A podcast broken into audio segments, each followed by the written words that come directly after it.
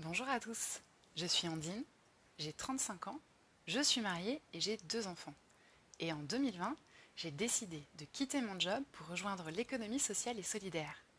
Pour ceux qui ont envie d'avoir de mes nouvelles ou qui aimeraient eux aussi changer de carrière, j'ai décidé de raconter ici mes aventures.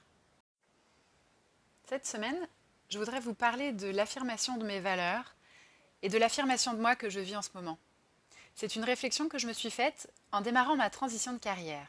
Je suis très sensible au développement durable et je pense qu'il est nécessaire que chacun fasse sa part, même si c'est loin d'être suffisant. Et je me suis dit, oh là là, en intégrant le programme On Purpose et en rencontrant des gens qui ont les mêmes valeurs que moi, je risque de devenir une fanatique du bio. Comment je vais faire vis-à-vis -vis de mes proches, de ma famille, de tous ceux qui n'ont pas envie de s'engager ou pas envie de s'engager tout de suite dans cette transition écologique personnelle? J'avais peur d'être trop extrême, de ne plus être alignée avec ceux qui font pourtant bel et bien partie de ma vie. Bon, pour l'instant, on n'en est pas là. Mais il s'est quand même passé un truc important. Maintenant, j'ose affirmer mes valeurs, et d'une certaine façon, ça fait du bien. En réalité, c'est un changement dont je suis assez fière, alors je vous le partage. C'est aussi un petit clin d'œil à ces amis qui se reconnaîtront, qui écoutent mes podcasts et qui m'ont fait la remarque que je pouvais et que je devais être fière de mon parcours. Merci à eux. En matière de transition écologique, je pense que plus on en fait, mieux c'est. Alors si on me pose la question, je donne mon avis, et tant pis si je ne fais pas l'unanimité. Je dis non à l'eau en bouteille et ces tonnes de plastique qu'on finit par bouffer. Non aux produits d'entretien qui n'entretiennent rien à part les comptes des industriels. Non aux vacances aux Maldives, kérosène au bout du monde et archipel poubelle. Alors, je dis aussi non aux tomates en hiver. Petite parenthèse, j'avais déjà prévu cet exemple avant la tatin de tomate, donc à ne pas prendre personnellement. Le concerné se reconnaîtra aussi, c'est juste un peu mon exemple type. Bon, parfois je la mets un peu en sourdine pour deux raisons.